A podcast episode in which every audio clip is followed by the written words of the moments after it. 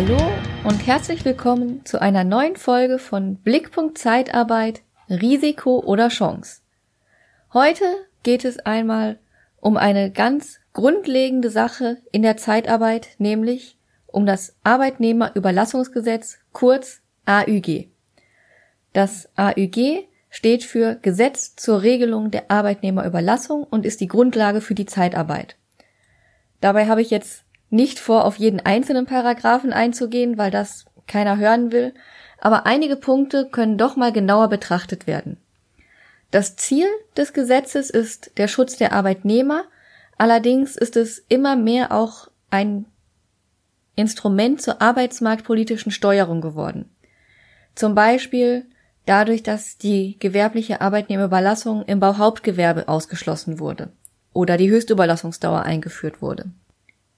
Das Gesetz regelt die gewerbliche Arbeitnehmerüberlassung in Deutschland seit 1972. Da wurde es erlassen und seitdem regelmäßig geändert. Die aktuelle Version ist von 95 und wurde am 21.02.2017 zuletzt geändert. Laut aktuellem Stand soll es 2020 erneut evaluiert werden. Interessant ist noch, dass von den insgesamt 13 Änderungen neun nach 2000 in Kraft traten, was schon dafür spricht, dass die Bedeutung der Zeitarbeit zugenommen hat.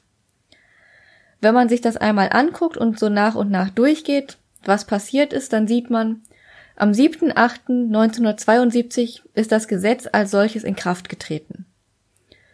Dann passierte erstmal eine ganze Weile gar nichts und am 01.01.1982 kam das Verbot der Arbeitnehmerüberlassung im Bauhauptgewerbe. Die gilt auch heute noch. Das heißt, Berufe wie Maurer zum Beispiel dürfen nicht über die Zeitarbeit überlassen werden. Drei Jahre später, 1985, wurde die Höchstüberlassungsdauer, die vorher schon im Gesetz stand, von drei auf sechs Monate verlängert zum Beispiel. Dann war eine ganze Weile Ruhe. Erst am 01.01.94 kam die nächste Änderung, und zwar wurde die Höchstüberlassungsdauer wieder erhöht diesmal von sechs auf neun Monate. Außerdem wurde das Synchronisationsverbot teilweise aufgehoben. Das bedeutet, dass der erste Arbeitsvertrag eines Personaldienstleisters nicht genau so lange sein durfte wie der erste Einsatz, der geplant war. Allerdings war die Aufhebung des Synchronisationsverbots nur gültig für die, Mitarbe für die Arbeitnehmer der Bundesagentur für Arbeit, die als schwer vermittelbar galten. Drei Jahre später, am 01.01.97, wurde die Höchstüberlassungsdauer nochmal verlängert, diesmal auf zwölf Monate. Ein richtiger Dauerbrenner also. Und die Synchronisation von Ersteinsatz und Arbeitsvertrag wurde wieder eingeführt. Das heißt, es war wieder möglich zu sagen, ich habe einen Auftrag für drei Monate und ich stelle jemand auch nur für drei Monate ein. Außerdem ist es jetzt erlaubt, eine Befristung einmalig ohne sachlichen Grund anzubieten. Und es wurde auch erlaubt, wiederholt befristete Arbeitsverträge mit dem gleichen Leiharbeitnehmer zu schließen. Sprich, ich kann für mehrere Einsätze mehrere befristete Arbeitsverträge machen. Damit konnte das Teilzeitbefristungsgesetz aber nicht ausgehebelt werden. Am 01.01.2002 wurde die Höchstüberlassungsdauer nochmal verlängert auf 24 Monate und gleichzeitig eine Gleichstellung nach 12 Monaten eingeführt. 2003, wieder zum 1.1., wurde das Synchronisationsverbot komplett aufgehoben und ebenso ein Wiedereinstellungsverbot und die Höchstüberlassungsdauer. Dafür kam es zu weiteren Einschränkungen in der Überlassung im Bauhauptgewerbe. Und es wurde ein Gleichstellungsgrundsatz eingeführt, sofern keine abweichenden Tarifvereinbarungen existierten. 2009 wurde dann die Möglichkeit geschaffen, auch in der Zeitarbeit Kurzarbeits Kurzarbeitergeld in Anspruch zu nehmen. Das war aber nur begrenzt bis 2011. Und am 30.04.2011 wurde die Drehtürklausel eingeführt. Das heißt, wenn ein Mitarbeiter sich bei einem Zeitarbeitsunternehmen bewirbt und in den letzten sechs Monaten bei Unternehmen X, zum Beispiel bei Bosch oder Siemens beschäftigt war, und dann der, von der Zeitarbeit für genau dieses Unternehmen eingesetzt werden soll, wäre ab dem gleich ersten Tag Equal Pay gültig. Das heißt, er müsste ab dem ersten Tag das gleiche Entgelt kriegen wie die dort eingesetzten Stammmitarbeiter. Außerdem wurde 2011 die Möglichkeit zur Lohnuntergrenze geschaffen. 2012 wurde diese Lohnuntergrenze dann eingeführt zum 1.1. 2014 trat dann die zweite Verordnung zur Lohnuntergrenze in Kraft und 2017 die aktuell gültige dritte Verordnung zur Lohnuntergrenze in der Zeitarbeit. Die gilt noch bis 31. Dezember 2019. Und zum 1.4.2018 die aktuell letzte Änderung. Nach neun Monaten ist für Leiharbeitnehmer grundsätzlich der gleiche Lohn zu zahlen wie für Stammarbeitnehmer. Und die Höchstüberlassungsdauer wurde auf 18 Monate festgelegt. Das heißt, dass man immer auf dem Laufenden bleiben muss, weil sich selbstverständlich nicht nur das Arbeitnehmerüberlassungsgesetz geändert hat, sondern immer auch andere Sachen. So wurde zum Beispiel ein Tarifvertrag verboten, weil er zu arbeitnehmerfreundlich war. Prinzipiell ist jede gewerbliche Überlassung von Arbeitnehmern in Deutschland erlaubnispflichtig. Auf der anderen Seite gibt es von dieser Erlaubnispflicht Ausnahmen. Zum Beispiel wenn die Überlassung von Arbeitnehmern zwischen verschiedenen Unternehmen eines Konzerns stattfindet und die Arbeitnehmer nicht zu diesem Zweck eingestellt wurden. Eine andere Ausnahme ist bei Unternehmen des gleichen Wirtschaftszweiges, um zum Beispiel Kündigungen oder Kurzarbeit zu vermeiden. Wenn also zwei Malerbetriebe befreundet sind und der eine sagt, ich habe keine Aufträge, ich müsste meine Mitarbeiter kündigen, der andere sagt, ich habe aber genug Aufträge, ich brauche Personal, allerdings nur befristet, dann kann der Arbeitgeber A seine Mitarbeiter an den Arbeitgeber B ausleihen. Das sind aber, wie gesagt, Ausnahmen.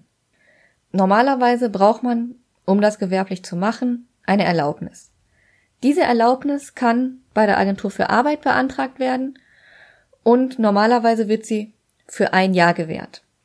Der Antrag kann dann auf Verlängerung gestellt werden für das zweite und dritte Jahr, jeweils für ein Jahr, und die vierte Erlaubnis kann erst unbefristet ausgestellt werden, wenn der Verleiher drei Jahre in Folge mit der befristeten Erlaubnis in der Arbeitnehmerüberlassung tätig war und sich nichts hat zu Schulden kommen lassen.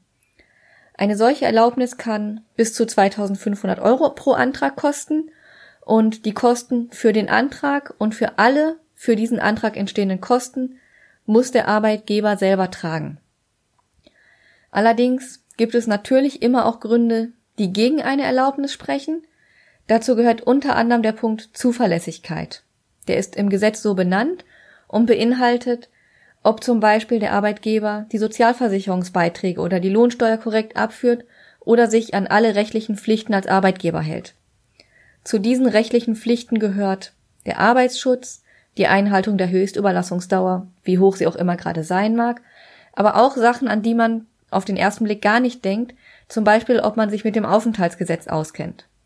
Weil zum Beispiel jemand, der einen Aufenthaltsstatus hat, eine Arbeitserlaubnis bekommen kann, aber nicht, wenn er als erstes für einen Personaldienstleister tätig werden kann.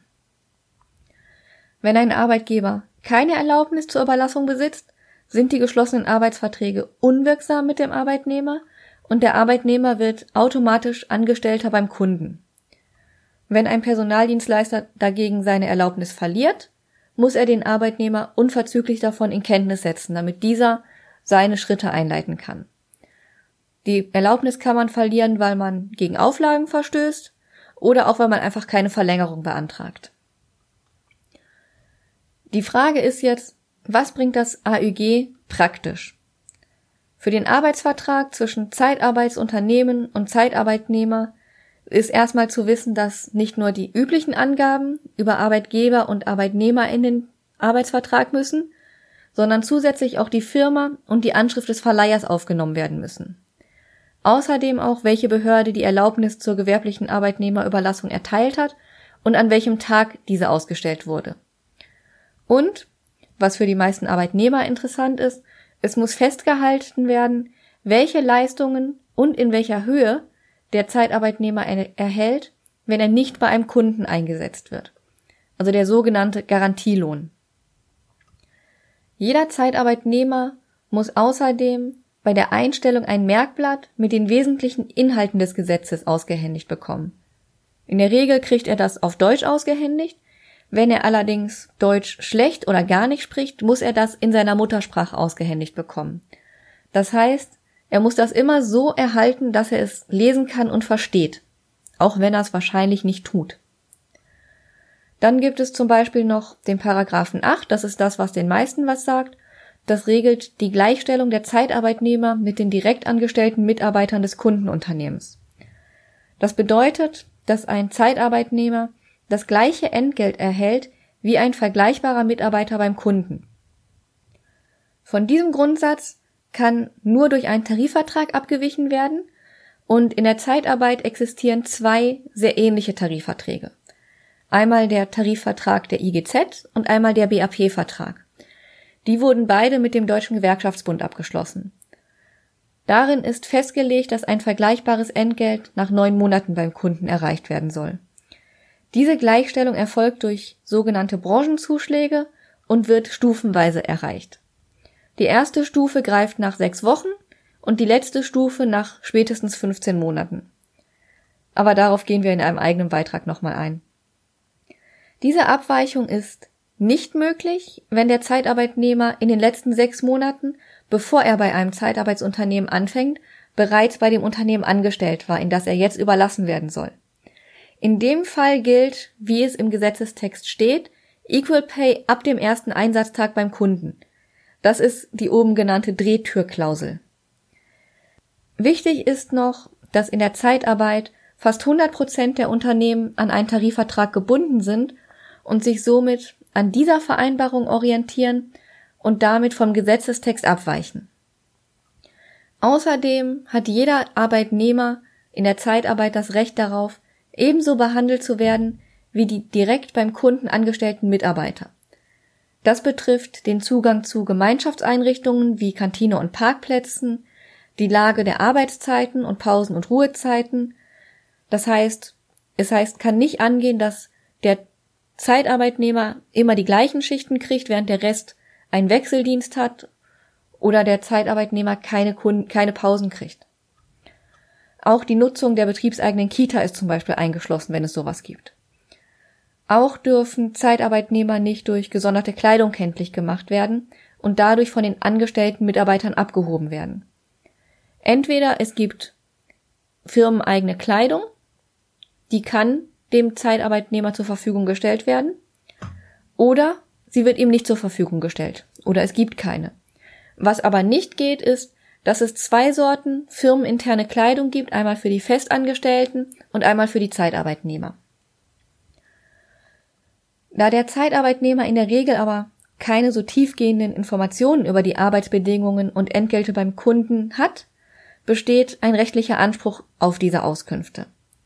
Außerdem besteht ein Anspruch darauf, ob der Kunde zum Beispiel freie Arbeitsplätze hat, damit der Zeitarbeitnehmer sich gezielt darauf bewerben kann.